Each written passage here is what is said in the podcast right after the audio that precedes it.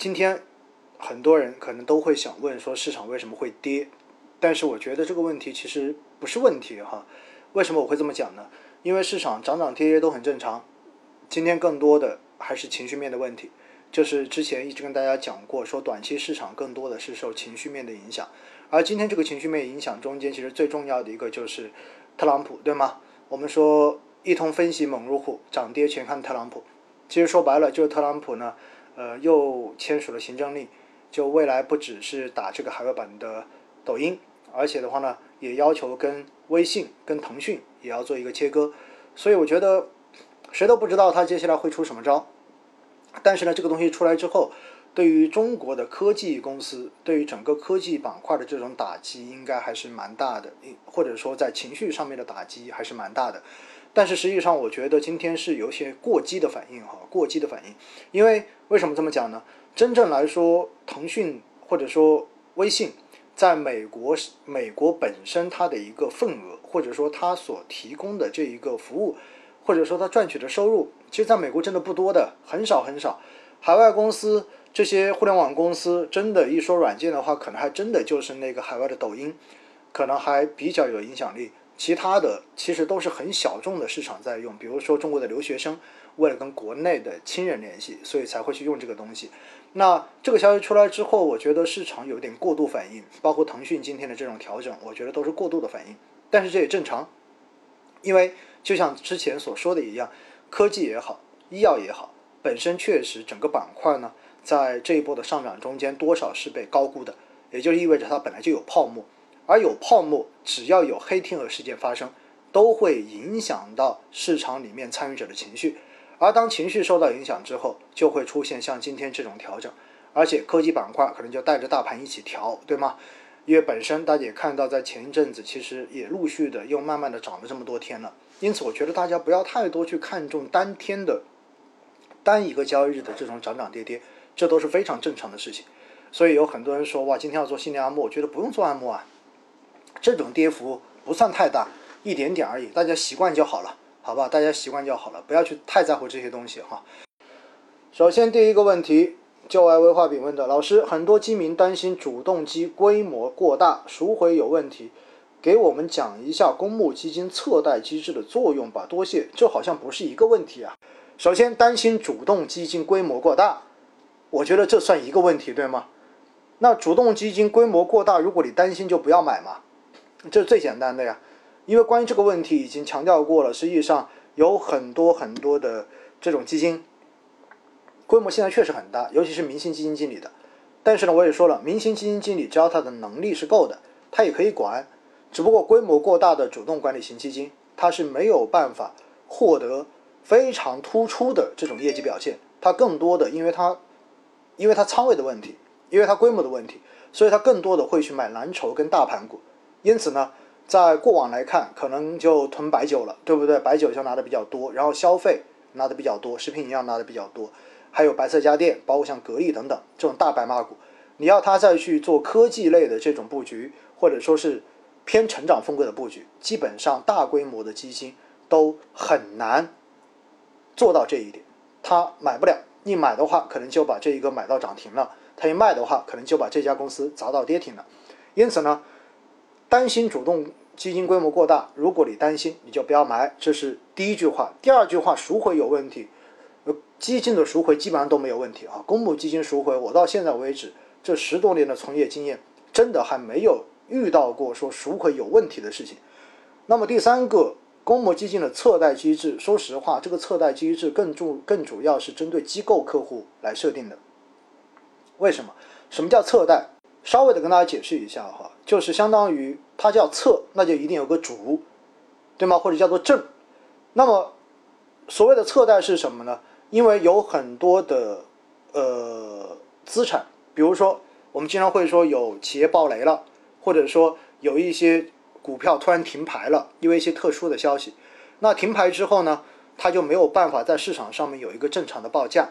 而如果一个资产在市场上面没有正常的报价，按照以往来说，你就只能按照公允价值进行估值，所以好像当时呃前两年的乐视网一样，你会发现乐视网停牌之后，那可能持有乐视网就是买了乐视网股票的这些基金，它就会根据自己的一个计算来进行估值，估它到底是几个跌停板，然后直接按照这个估值后的净值来给大家算它在基金资产中间的价值，最后算到净值里面。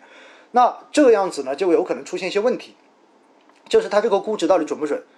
然后有些人可能估它四个跌停板，有些人可能估它六个跌停板，那两者之间到底它的差距是什么？这就很难有一个统一的标准。那现在实行测贷之后呢，指的是什么？如果某一只基金出现了大额赎回，而大额赎回出现之后，也就是基本上大额赎回都是机构的问题了，或者说是呃极端的行情，就是所有的散户都做赎回，但这种事情发生的比较少。那而这个基金。本身又持有这种停牌的，没有办法去根据市场的报价来计算价值的资产，那么就会把这个资产单独拿出来放到侧贷里面，这叫侧贷机制。那放到侧贷里面之后怎么办呢？首先，这个基金会要标注它已经执行了侧贷机制，那放出去的侧贷这一部分是不允许做赎回的。说白了就是，它现在既然没有办法定价，那现在就不给它定价。剩下的有良好的定价机制的、有报价的这些正常的资产放在主贷里面，那么这个基金每天公布净值都只公布主贷里面的这一些资产的净值。这个时候你买、你申购跟赎回都只申购赎回主贷里面的资产，侧贷就放在旁边不管它了。等到什么时候？等到侧贷里面的这些资产已经有了一个市场认可的价值。然后再进行清算，而且呢，这些资产只要装到侧贷里面，就不再计提管理费跟其他的销售服务费了。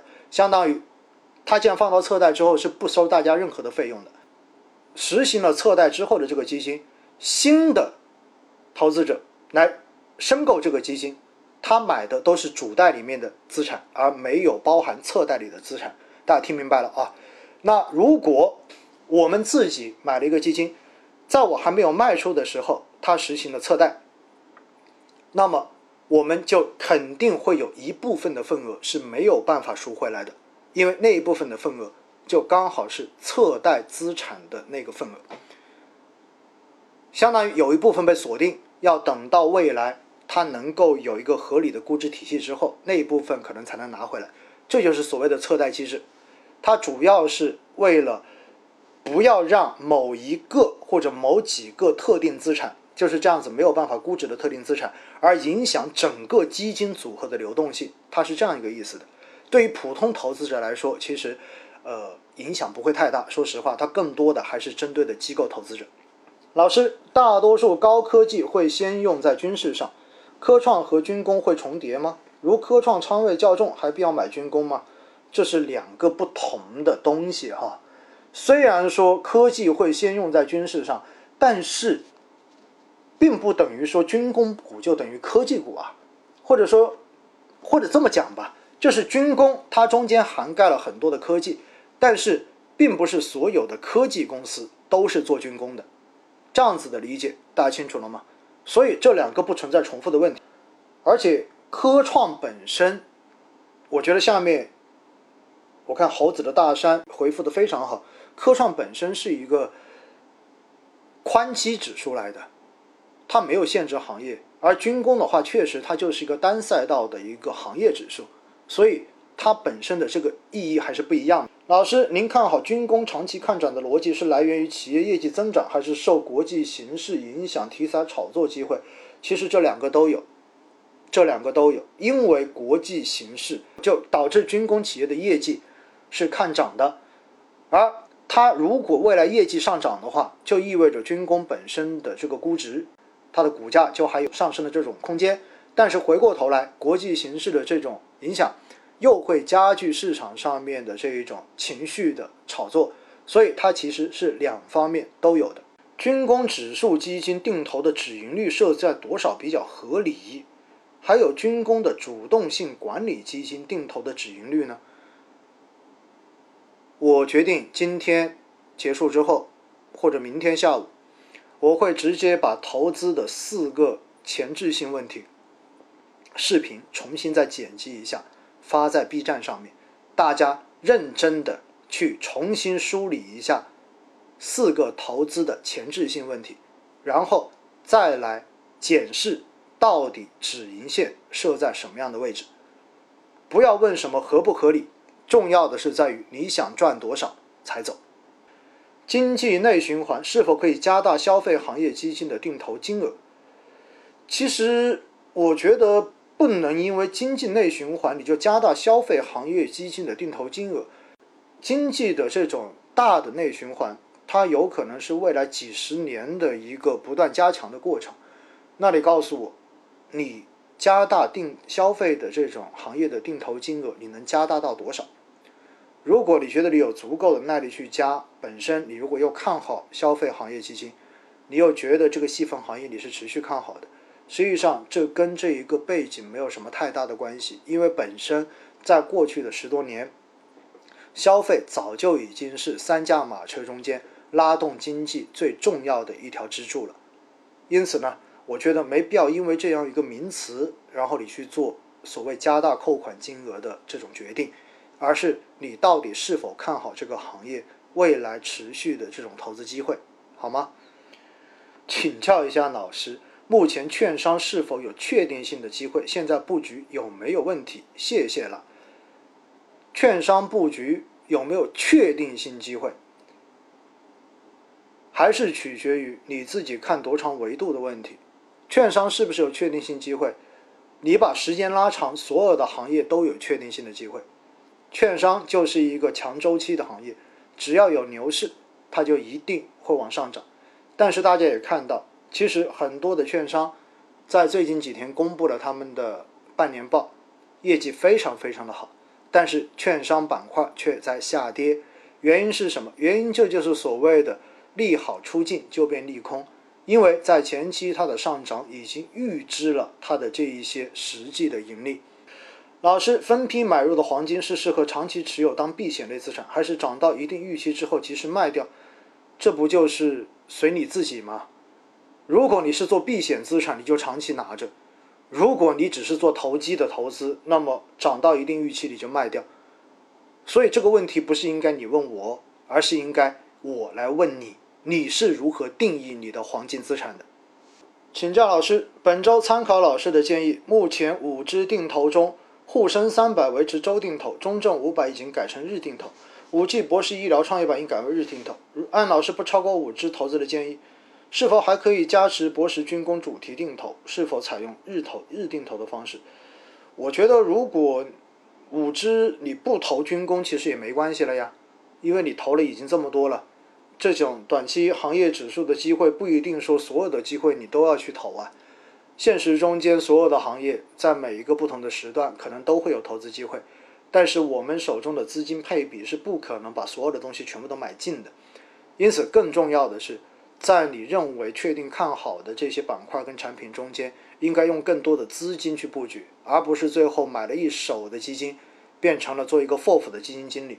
我看到有很多朋友说买了所谓的十元基，也就是买了几十只基金，每只基金买十块钱。我说这样子就是叫做玩游戏了，这不是做投资，对不对？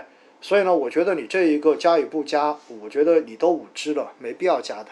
老乡老师好，请问一下，怎么根据信息找到合适的基金？比如影视行业不景气，可能处于处于低值，如何找到影视权重高的基金？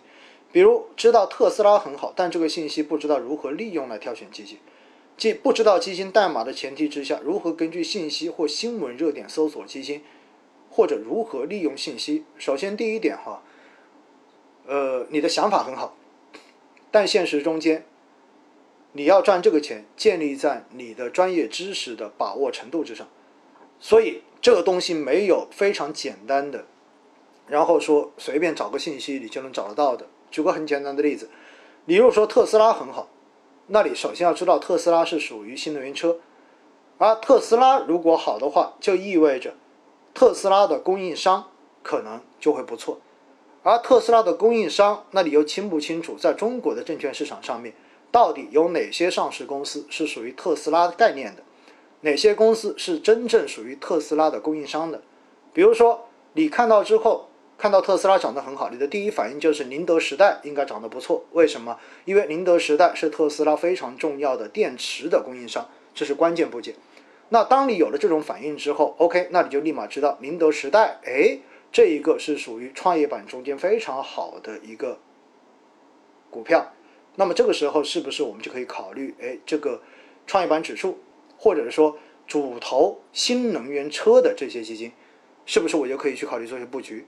所以这就是一个链条反映下来的结果，而不是说我我看到特斯拉好，我就上网搜一下哪些是特斯拉概念的基金，这种没有的哈，这种没有的，没有办法说傻瓜式的有一个东西你就能找出一个结果来，世上哪有这么简单的事情？